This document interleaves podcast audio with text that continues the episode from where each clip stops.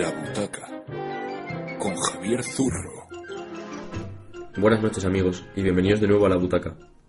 En esta fantástica madrugada hablaremos de una figura que marcó un antes y un después en la cinematografía. Efectivamente, nos estamos refiriendo a Alfred Hitchcock. Para ello tenemos como invitado a Manuel Ortega, director y guionista cinematográfico. Manuel, buenas noches y bienvenido. Bien hallado, Javier. Es un placer estar esta noche con vosotros. Como ya saben, llevamos toda la semana analizando el cine de suspense. Y hoy toca hablar del maestro de este género, ¿no es así? Así es. Antes de comenzar, he de explicar que la ocurrencia de este programa de hoy es por el debate generado estos días en nuestro estudio, tras la visualización de dos películas de este director, El hombre que sabía demasiado y Los pájaros. Sí, y esta noche nos centraremos en el largometraje de Los pájaros, analizando al director y el porqué de la violencia de estos animales en esta historia. Pero antes, una breve publicidad. Enseguida volvemos. Convirtió el parque donde jugaban los niños en un aparcamiento de hormigón de ocho plantas. Y tú te preguntarás, ¿cómo puede dormir por las noches? Pues Fetén en un Flex. Flex, el descanso reparador que casi todos merecemos. Esta radio fue emitida durante la operación Salida de Semana Santa en un radio de 250 kilómetros de las principales ciudades en España para que fueran escuchadas en la carretera. Lluvia. Agua en estado líquido condensada del vapor de la atmósfera y precipitada en forma de millones de pequeñas gotas. La sientes en tu piel y la escuchas golpeando el suelo de forma continua, una a una. Ahí estás, conducido por el sonido de un riachuelo. Ese río, fluyendo con toda esa lluvia. A medida que se hace más grande la orilla, más agua se desliza por tus pies hasta sumergirlos. Te paras, esperando la salida del sol. Pero, espera, ¿qué es eso? ¿Un cocotero? Sí, cocos. Lo abres sin pensarlo. Qué refrescante. Agua que cae incesantemente. Y sigue. Cataratas, cocos, lagos, ríos, lluvia. Y tú, que te imaginas sumergido en toda esa agua, te das cuenta de que tu vejiga no aguanta más. Llevas mucho tiempo conduciendo y es hora de tomar un descanso. Conducir durante más de dos horas seguidas hace que tu concentración disminuya hasta en un 59%. Para en la próxima gasolinera para ir al servicio y aprovecha para descansar. Ford Service. Cuidamos de tu coche y también de ti. Go further. Mi sueño es ser abogado, estar en juicios, defender a la gente y, y el día de mañana tener mi propio bufete y, y poder llevar casos importantes y, y acabar forrado, forradísimo, viviendo en la playa y que el bufete vaya solo. Sí, por muy distintos que empiecen los sueños, siempre acaban igual. No tenemos sueños baratos. Por eso esta semana hay que jugar a la primitiva, que sortea un bote de 61 millones y medio de euros. Y yo todo el día tumbado en una hamaca y de vez en cuando algún caso, si eso. ¿Tú, si te toca la primitiva, qué harías? Uf, no sé, a ver, es que no sé. O sea, una casa en la playa seguro, eso sí. Ya. Una que me encanta, que la tengo ya vista. Pero luego no sé. Bueno, hay una casa en Nueva York también, eso seguro, que a mí Nueva York me gusta mucho. Claro. Pero luego es que no sé, ¿eh? No sabes. ¿Un barco, a lo mejor? Sí, no, un barco seguro, eso, eso es seguro. Ya. Hom- hombre, pues no sabes, pero sí sabes. No tenemos sueños baratos. La primitiva.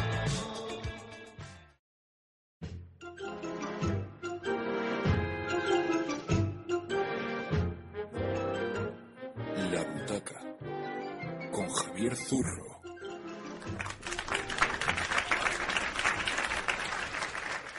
Ya estamos de vuelta con Manuel Ortega en nuestro especial de Alfred Hitchcock.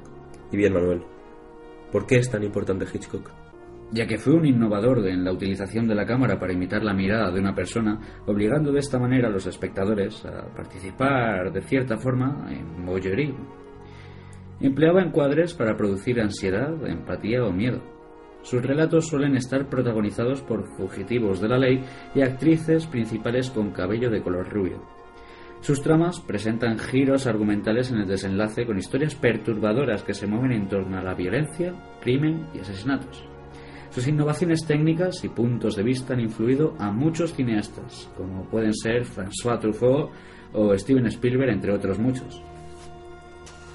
Bueno, ¿y por qué esta película es importante dentro de la filmografía de este gran director? Pongámonos en situación. Tras el enorme éxito de Psicosis, Alfred Hitchcock estuvo tres años sin estrenar una película. El listón había quedado muy alto y no podía descender ni un milímetro. Encontró en la novela de Dave du Maurier, escritora a la que el director ya había adaptado dos veces, el material perfecto para ello, con un film que además requirió de una fase de postproducción más larga debido a lo complicado de los efectos visuales de la época. El film también daría a conocer a una de las actrices rubias tan del gusto de Hitchcock.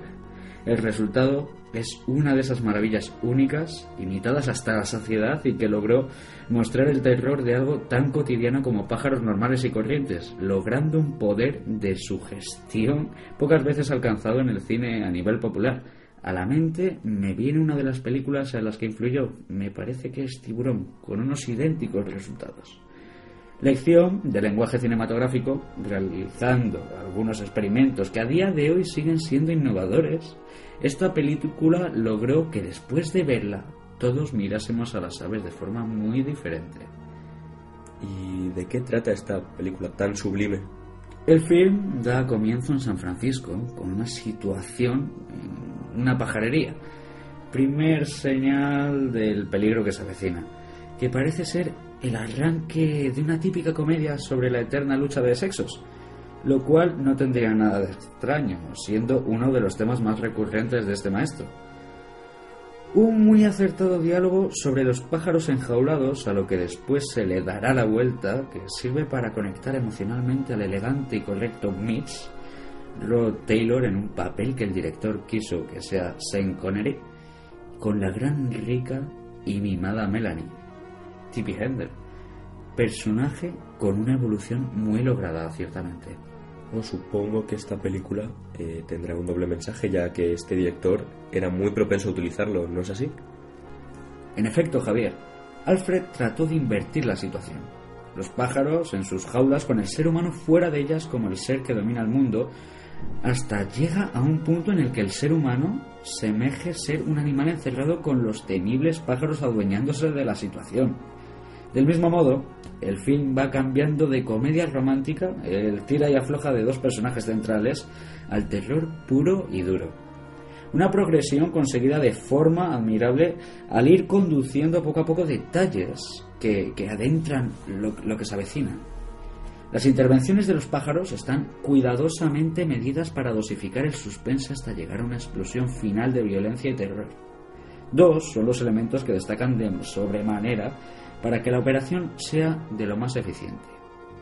Dos decisiones perfectamente argumentables y razonables.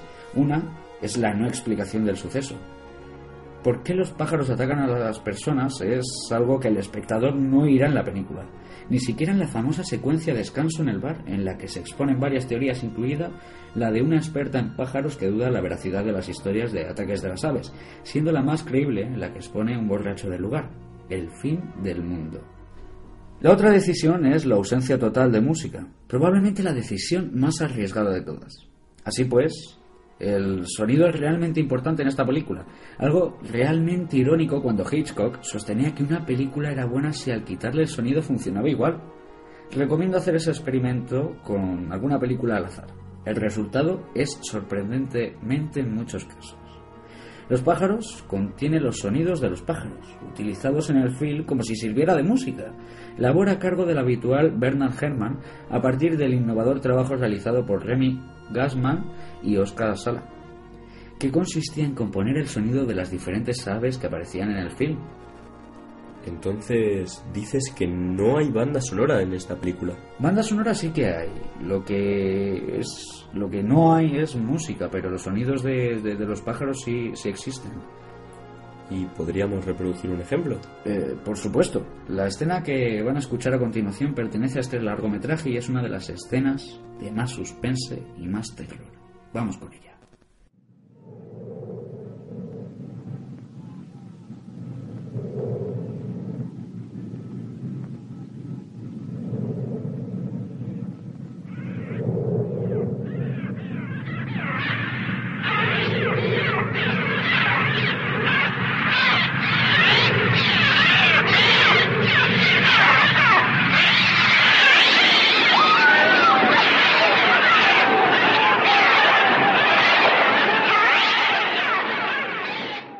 ¡Qué tensión! Solo escuchando la escena se puede apreciar el caos y el pánico de los personajes. Y que lo digas, amigo, lo cierto es que esta escena se considera una de las mejores del film. Y con razón. Además que el sonido, por lo que nos has comentado, es muy relevante en esta película. Efectivamente. Pero Hitchcock no solo se ocupó de que el sonido de las aves estuviese eh, su, su, su, presen su, presencia te terrorífica, sino que trabajó con todos los demás sonidos del film, logrando instantes tan logrados como el de la madre de Mitch, Jessica Tandy, cuando descubre el cadáver de un granjero sin ojos. Silencio absoluto con el detalle de las tazas rotas que invitan a la mujer a adentrarse en la casa, descubriendo el cadáver en tres planos y un grito ahogado mientras ella sale corriendo de la casa. Se monta en la camioneta y el motor de la misma emite un sonido que simula un grito ahogado, mientras desde un plano lejano vemos el polvo que levanta la camioneta en la vida. ¿No es interesante? Lo es. Los pájaros supone un paso más allá de lo expuesto. En técnica, en su film anterior, uno de los éxitos más grandes en el cine de Hitchcock. Hay paralelismo como la relación madre-hijo, salvando las distancias, pero igual de intensa, sobre todo por lo que respecta al personaje de una perfecta Jessica Tandy, preocupada por el vuelo del nido de su hijo, curiosa alegoría en un film que versa sobre el inexplicable ataque de pájaros, y si en aquella la banda sonora era absolutamente esencial para transmitir terror, aquí se logra todo lo contrario. Así, Hitchcock experimentaba una vez más con la puesta en escena, corriendo un riesgo que pocos artistas estaban dispuestos a correr. Su film puede verse como una apocalíptica visión del, fin del mundo a través de algo tan familiar y cotidiano como son unas simples aves. Así queda patente en sus últimos instantes de un suspense taquicárdico. La huida de la casa en la que estaban encerrados varios personajes, mientras que algunos de los secundarios no responden a ninguna concesión al espectador, caso de la maestra de la escuela, está bañada por un ruido que va adueñándose poco a poco de la secuencia, mientras el último plano, de muy laboriosa construcción, está lleno de pájaros inquietos, a punto de estallar en un gran ataque.